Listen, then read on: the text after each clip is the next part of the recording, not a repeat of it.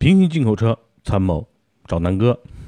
这是南哥关于平行进口车的第二期音频啊。然后上一期呢，主要是做个预告，也感谢二零一七年啊南哥说车的这些听友们对南哥的支持，谢谢大家。然后今年呢，呃，我会用心的做几个音频，一个呢就是南哥说车的音频会每天更新。内容呢，就包括所有的啊，新车呀、二手车呀、养车呀、用车呀，包括平行进口车。那这个专辑呢，主要讲的呢，就是整个关于平行进口车的。因为这次一个机缘巧合吧，呃，我和之前合作过的一个导演，我们在天津拍了一些关于平行进口车的视频。然后正好呢，嗯，本身我对平行进口车就是想去了解，呃，因为。讲讲南哥，就是我和平进口车一些渊源吧。一三年的时候啊，那个时候我就特别想换车，那个时候心里就长草啊，特别想买辆普拉多。我觉得，哎呀，普拉多这个车又大又高，通过性又好，非常的保值，价格坚挺。当时发现那个平行进口车啊，价格非常有优势，所以那个时候。哎，那个时候南哥还年轻啊，然后每天就看着这个汽车之家的论坛，看看今天这个兄弟提车了，明天那个提兄弟提车了呀，长草啊，当时真的很想买，呃，所以那个时候就对平行进口车有了一点点的了解。那借着这次的机会，就是十二月二十九号、三十号这两天，然后去了天津，呃。真正的和这些经销商打了交道，然后呢，也真真切切的去开了这些车，做了一些测评，拍了很多视频，也了解了一些平行进口车的这里边的一些，啊，比如说什么是平行进口车呀，然后这个购买平行进口车要规避的哪些风险，然后因为经销商呢算是很熟的人啊，就是和我认识的那个导演非常熟，所以他呢就是晚上我们吃饭。也聊得比较开，也给我讲了讲这个天津啊这几年暴露出来一些问题，比如说一些拼缝的呀，这个骗子啊，确实在购买平进口车，大家在网上去看的时候，经常也会看到一些，比如说诈骗啊，包括一些这个有的是真的诈诈骗啊，就是骗你钱；另外有的呢就是以低价吸引你，然后去了之后用各种手段变相的去给大家收费。我觉得买个车，尤其平行进口车，大多数价格都不菲啊，基本都是，呃五十万起，然后百万级别的，所以，嗯，都是大金额，所以希望能够通过这个节目让大家少走弯路。第二呢，就是了解什么是平行进口车。第三呢，就是呃南哥会定期的向经销商要一些资源吧，看看能不能跟大家发起一些团购啊，然后看看能不能以一个相对。比较合适的价格去拿一些市场上热销的车型，这个呢不着急，咱们慢慢来。呃，前期呢主要还是我觉得大家要了解呃平行进口车的定义啊。那这次去啊，我确实深入了，找了好多好多这个销售人员呀，然后这个经销商啊，包括这个经销商的这个顶层的这些大哥们啊，就所谓的操盘们。操盘手们了解了一下这些平行进口车的这个目前的现状。这一期呢，南哥着重呢会讲一下整个啊平行进口车的定义吧。那什么是平行进口车啊？用我的理解就是说，呃，大家一般在四 S 店买的车呢，基本上都是呃，就是这里指的都是进口车啊。就是说，一般在四 S 店买的进口车，呃，基本上都是由品牌商，比如说美国的品牌商、欧洲的品牌商授权给这个品牌的中国公司，中国公司呢，在一层一层的分到四 S 店，所以一般咱们买的这种车就叫一般贸易进口车，也叫中规车。那平行于中规车，就是呃，也由一些国外的贸易商和国内的贸易商之间达成的这种。所谓的跨境合作，然后引入的这些车，咱们呢就把它定义叫平行进口车，也就是说，它不是由厂家或者是品牌商授权的，而是由贸易商之间进行的这种进口的一种性质。然后呢，这种这种的销售模式就叫做平所平行进口啊。那现在呢，可能根据产地最最初级的或者说最肤浅的理解，可以分为什么？啊，美版车呀，啊夹板车呀、家规车呀、墨版车，就是墨西哥版，还有什么中东版等等等等啊。那这是一个比较初级的理解。那其实啊，平行进口车，呃，基本上呢是分为几类。那南哥呢就把这个定义展开的跟大家来做一个呃解读。一般呢就是说，刚才说了啊，中规进口车就是有品牌商授权的。然后呢，比如说啊，像那个丰田啊、奔驰啊，国内呢都是有品牌商的，比如丰田中国，然后奔驰中国，然后。他们引入的车辆，然后在正规的所谓的国内的四 S 店进行销售，那就叫一般贸易车，也叫中规车。那平行进口车呢，指的就是这个非品牌授权引进的这些车了。那这里边其实啊，就是平行进口车也分为三类，根据它的这个身份的不同。这是哪三类？南哥给你们解读啊。第一种啊，其实是咱们目前最常见的。但是呢，其实很多人是没有接触过这个概念的，叫改装车。您没听错啊，就是平行进口车里边分为第一种就叫改装车，第二辆第二种呢就叫做小批量的这种车，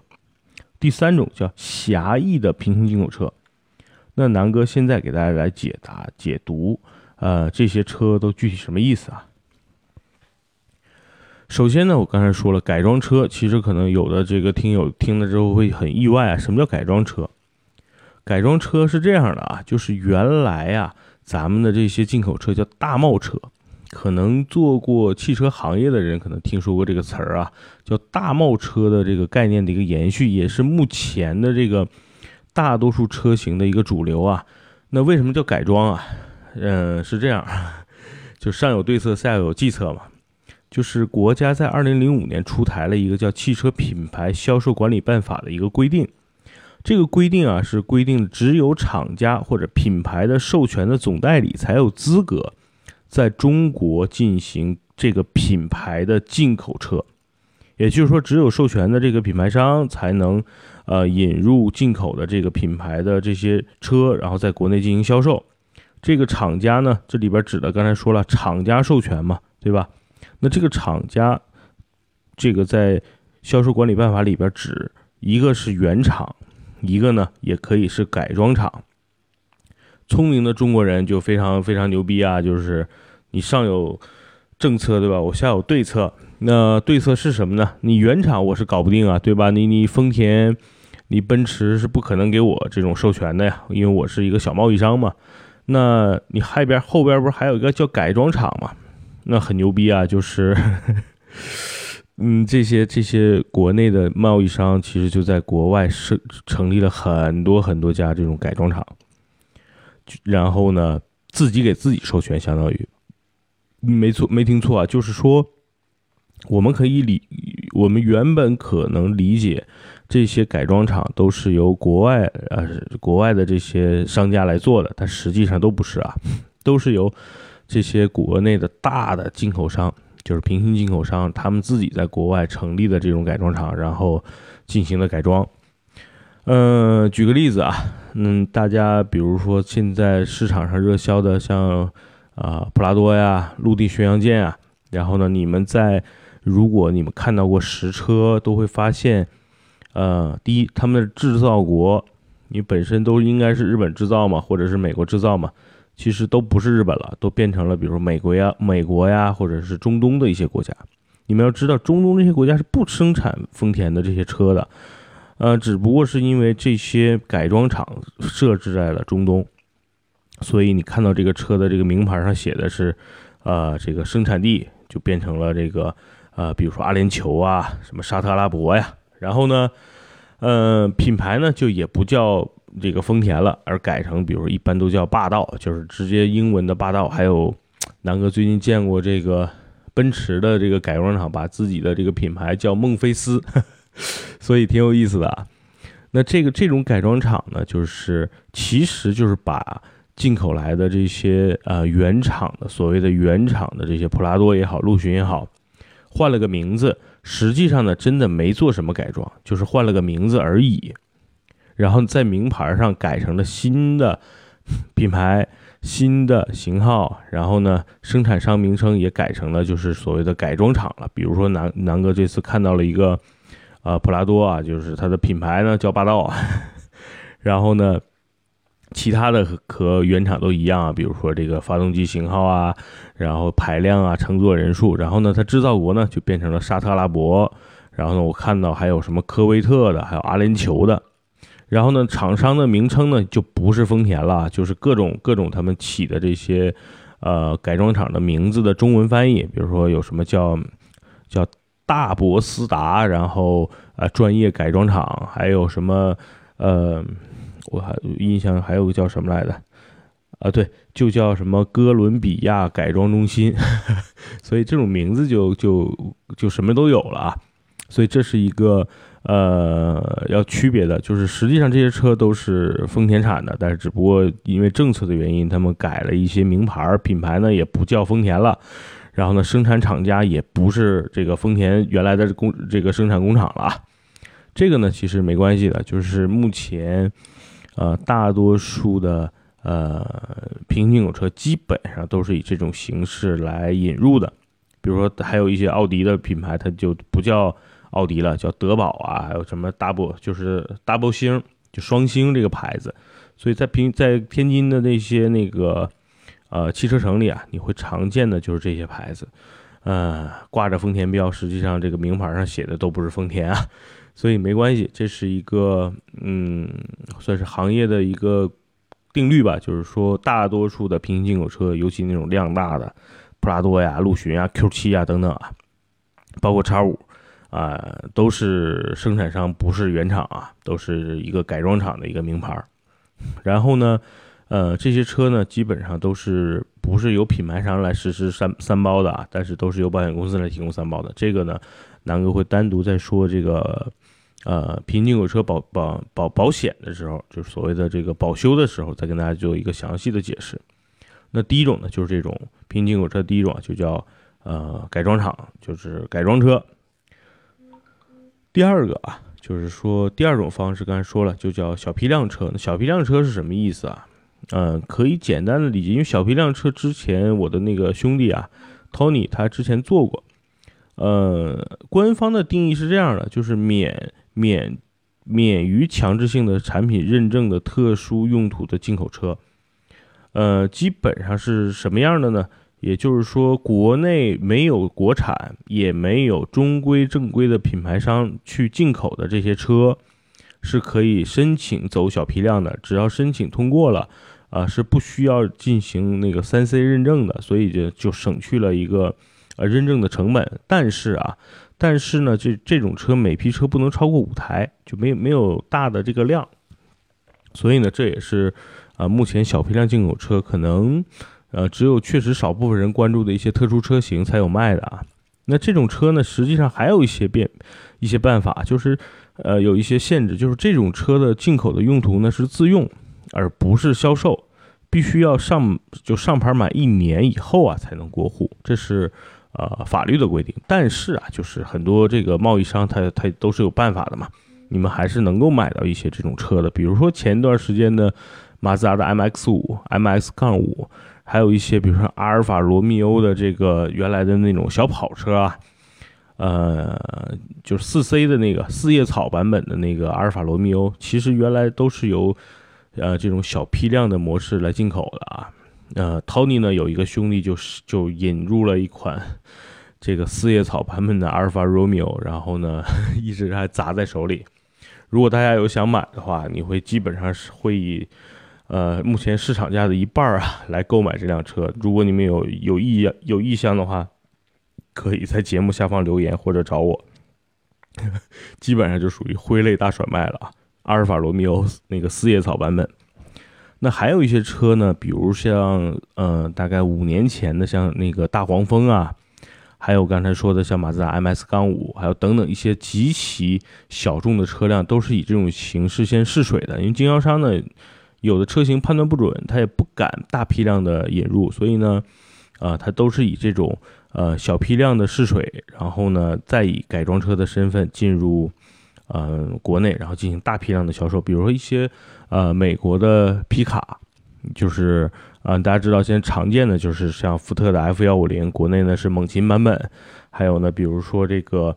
呃丰田的这个坦途。那还有一些车呢，确实很少见，但是国内是能买到的，比如像雪佛兰，美国南哥特别喜欢的这个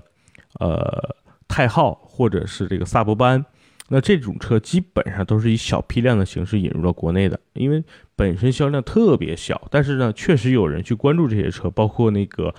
美国的法拉利啊，就美国的国民跑车。最近我看三刀拍过这个视频，呃，也有一些这科尔维特的这个这个呃报道，所以呢，最近科尔维特还是比较火的。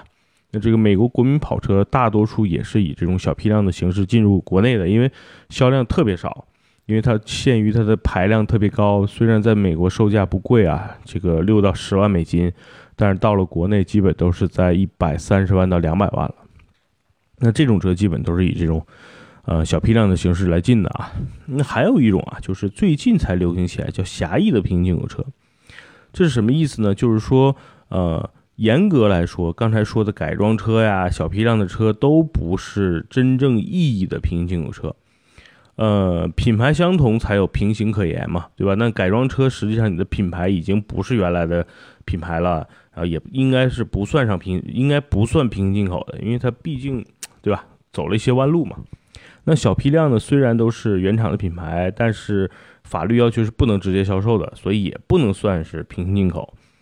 呃，这属于这两类呢，都算咱们叫泛指的这个平行进口。那真正意义平行进口是这几年自贸区兴起以后呢，呃，国人发现就是整个国家对于这个呃汽车销售啊有一个许可，叫自动进口许可证。那狭义的平行进口车就是通过平行进口，然后自动进口许可证引进的这些车，就叫。这个真正意义上的狭义的啊，这种平行进口车，呃，它有几个特点。第一个呢，它本来就是品牌原厂的，就是原原品牌，而不是改装厂。第二呢，就是这些车不需要做三 C 认证，然后只要原厂的这个中规车或者是国产车做过认证就行。比如说普拉多，呃，国内的进口商已经做过认证了，那你这批量的就不用再做认证了。然后第三个呢，就是进口商必须要承担这个产品的召回啊、啊三包啊，然后这个这些这些责任。所以呢，其实从这个这个要求上来说，其实对于消费者是挺负责任的。消费者呢买这车还有三包，还承担这个召回。但是啊，这个这个这个东西，就是刚才说的这个自动进口许可证的这这套模式呢，目前刚刚实施，确实还没有普及。所以呢，呃，目前还都是以刚才说的改装车或者是小批量的车为主。这就是南哥今天给你们解释的，到底什么是平行进口车。你简单的来说，其实就是贸易商从国外啊以贸易形式进来的这些车。但是你再仔细了解呢，实际上它分为啊改装车和这个小批量车，还有一个叫狭义的，呃，叫平行进口车。明白了吧？所以呢，这是南哥今天给大家讲的，到底什么叫平行进口车的一个概念。嗯，所以呢，这一期简单的咱们就先聊到这儿。主要呢，今天就是南哥深度的剖析一下，到底什么叫平行进口车。然后呢，那在下一期啊，南哥先做一个预告。南哥下一期呢，主要会讲，呃，为什么要买平行进口车？然后呢，平行进口车的保修问题，还有一个呢，就是呃，购买平行进口车需要注意的。啊，那些事项，还有一个就是啊，平行进口车的一些优势，这是下一期要给大家做一个分享的，好吧？那希望呢大家能够喜欢，然后记得关注同样啊，就是南哥说平行进口车的这个专辑，嗯，南哥的微信号南哥说车，然后所有的公众号啊，然后所有的这个视频呢都在。像优酷啊、腾讯啊，包括喜马拉雅等等各个平台在在在播放啊，所以呢，希望大家能够关注。然后，如果觉得南哥视频有什么拍的还不错，希望大家点个赞。然后有任何意见，可以随时在节目下方留言，跟南跟南哥私信交流都没问题，好吧？那这期的呃平行进口车参谋找南哥正式其实是二零一八年的正式的第一期啊，咱们就录到这儿，感谢大家，拜拜。